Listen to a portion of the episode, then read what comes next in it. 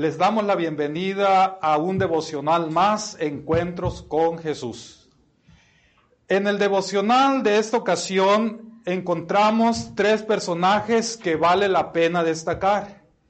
Y la base de estudio se encuentra en el Evangelio según San Juan 12, 20 al 26. Está escrito de la siguiente manera. Había ciertos griegos entre los que había subido a adorar en la fiesta. Estos pues se acercaron a Felipe, que era de Bethsaida de Galilea, y le rogaron diciendo, Señor, queremos ver a Jesús. Felipe fue y se lo dijo a Andrés. Entonces Andrés y Felipe se lo dijeron a Jesús.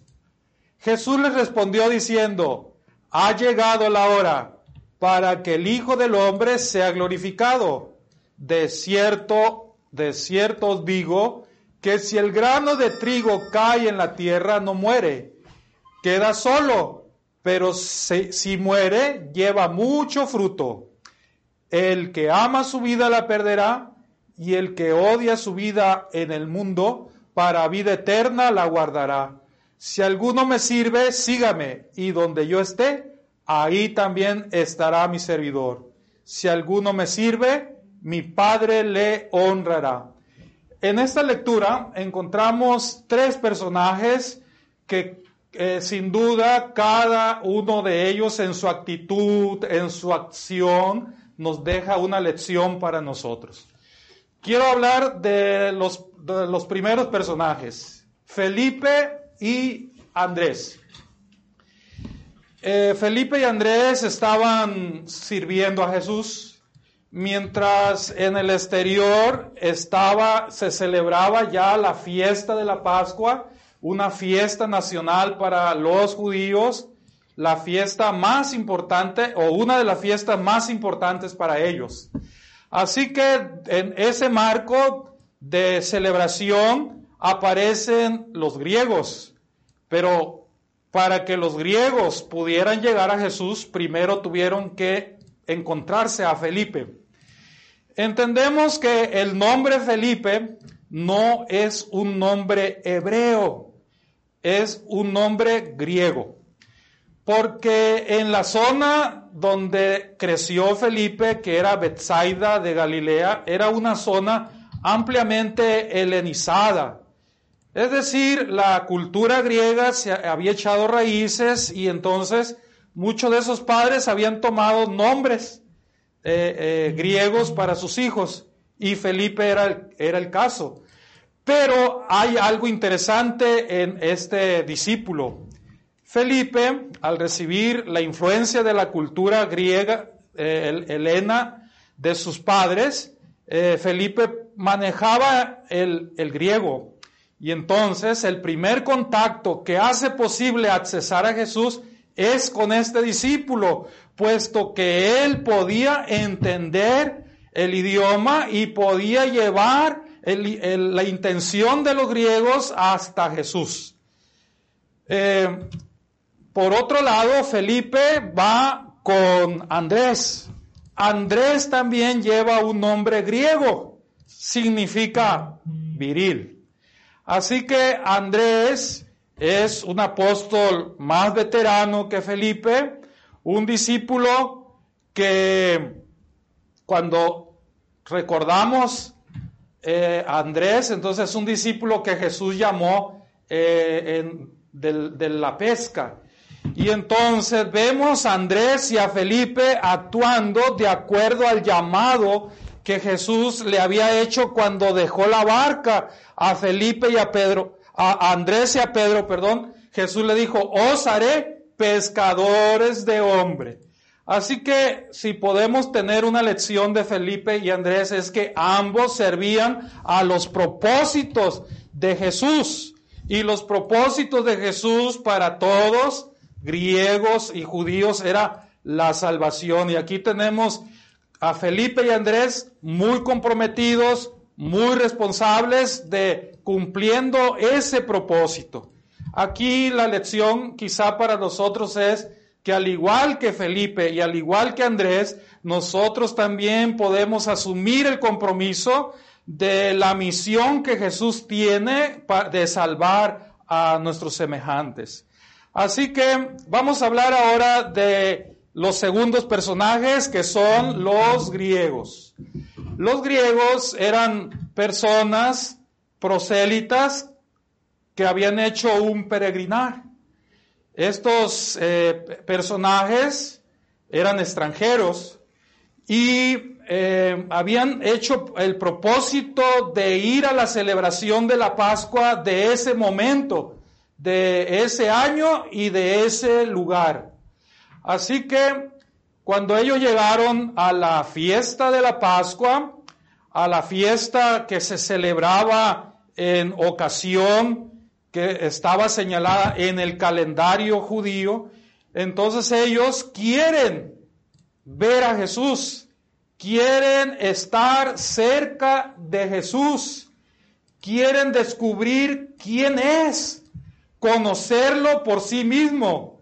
Así que su deseo va a deslizarse por fin gracias a la ayuda de Andrés y Felipe. Estos extranjeros a mí me recuerdan a los eh, sabios del Oriente que al inicio, en el nacimiento de Jesús, al inicio de su historia humana, entonces aparecen esos tres sabios que vienen desde el Oriente y vienen a adorarle. Así también al final de la llegada, al final de la historia de la vida y del cumplimiento del plan de salvación para Jesús en esta tierra, llegan estos extranjeros con el deseo y la necesidad de ver a Jesús. Para ellos ya no era satisfactorio las filosofías y las corrientes griegas en las cuales ellos habían sido, habían sido educados. La atracción de esa fiesta había perdido interés para ellos. Y entonces su interés ahora es entrevistarse con el maestro de Galilea. Les interesa más que las ceremonias y más que el templo. Y aquí está una lección espiritual para nosotros en esta vida, en nuestro eh, eh, caminar, en este existir, debiéramos de tener como interés primario la persona de Jesús. Estos griegos sin duda eh, tenían todo el propósito, la actitud de estos extranjeros, podemos nosotros también seguir su ejemplo, podemos tomarla como ejemplo, porque la actitud de ellos nos dice cuál debiera ser nuestra actitud hacia Jesús.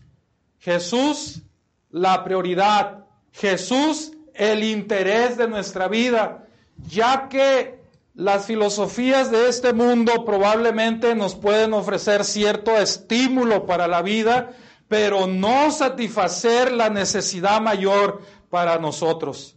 Así que estos griegos han oído hablar de Jesús, pero eso no les basta. Así nosotros también.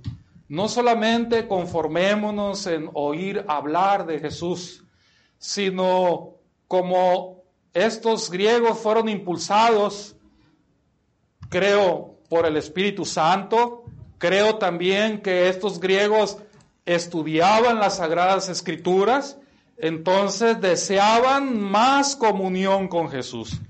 Y en el devocional de esta ocasión debiéramos entonces de aprender eh, este valor, eh, este principio espiritual para nosotros.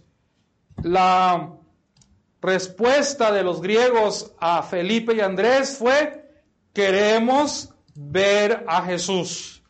Todos aquellos que tengan necesidad o que se sientan insatisfechos de las filosofías de este mundo o simplemente de la religiosidad que ofrecen las diferentes eh, eh, liturgias, cuando nosotros entonces veamos esto, nosotros podamos ser impulsados también en, en nuestro corazón y poder decir, queremos ver a Jesús. Y el último personaje de, esta, de este relato es Jesús mismo. Cuando Jesús mismo se entera que estos griegos lo quieren ver, de inmediato los hace pasar. Cuando Jesús escucha que hay unos extranjeros que quieren verlo, en el contexto de la celebración de esa fiesta, en una fiesta los griegos se encuentran a Jesús, en una fiesta de liberación los griegos se encuentran a Jesús, los discípulos en una fiesta de liberación, los discípulos actúan, actúan con el compromiso de salvación por aquellos que tienen necesidad de Jesús. Y entonces Jesús mismo los hace entrar a su intimidad de comunión, los hace entrar a la salvación. No se dice qué fue lo que platicó Jesús con los griegos, pero es probable que Jesús, al igual que Pilato, les haya hablado de la verdad, del reino que él tiene preparado, de su hogar celestial que él y de las moradas que él fue a prepararnos. Y a través de ese encuentro también Jesús pudo darse cuenta el, el efecto de su sacrificio. Sin duda fue un momento muy grato para Jesús un momento de salvación para este grupo de extranjeros. Así, en esta ocasión, la palabra de Dios nos ilumina a nosotros y nos dice que hay salvación en Jesús, que lo podemos ver y que en Él vamos a encontrar la verdad, que en Él vamos a encontrar eh, la descripción de una vida mejor, de un mundo mejor, de una vida de mejor calidad. En esta ocasión, mi oración es que la bendición de la salvación de Jesús esté con cada uno de ustedes y a la vez también mi oración es que cada uno de ustedes viva el compromiso de participar en los propósitos de salvación de Dios. Y si eres una persona que no, no ha ido a Jesús, no ha, ha podido ver a Jesús, que tomes la decisión de ir a ver a Jesús, encontrarte con Él y tener la satisfacción de que Él te provea el propósito de tu existir. Dios te bendiga. Les invito a orar. Señor nuestro Dios, Creador, Todopoderoso, le damos gracias porque usted tiene todo dispuesto para que lleguemos a ver a Jesús, a intimar con Él a encontrarnos con Él, con su verdad que nos ha de dar la salvación, que nos ha de abrir, Señor, la visión del mundo eterno, de la vida eterna. Señor, ayúdanos a participar en este compromiso y propósito de salvación que eh, tu Hijo tiene definido, que nosotros podamos ser colaboradores. Señor, si hay alguien que, que oye este mensaje, que está insatisfecho de las filosofías de este mundo, de las realidades de esta vida, que también pueda ser llevado, Señor, a los pies, a la intimidad con Jesús. Y Padre, que tu bendición pueda estar presente y en abundancia en este día, en esta ocasión. Todo lo pedimos, lo agradecemos en el precioso nombre de Jesús. Muchas gracias por acompañarnos. Les esperamos en el siguiente devocional de Encuentros con Jesús.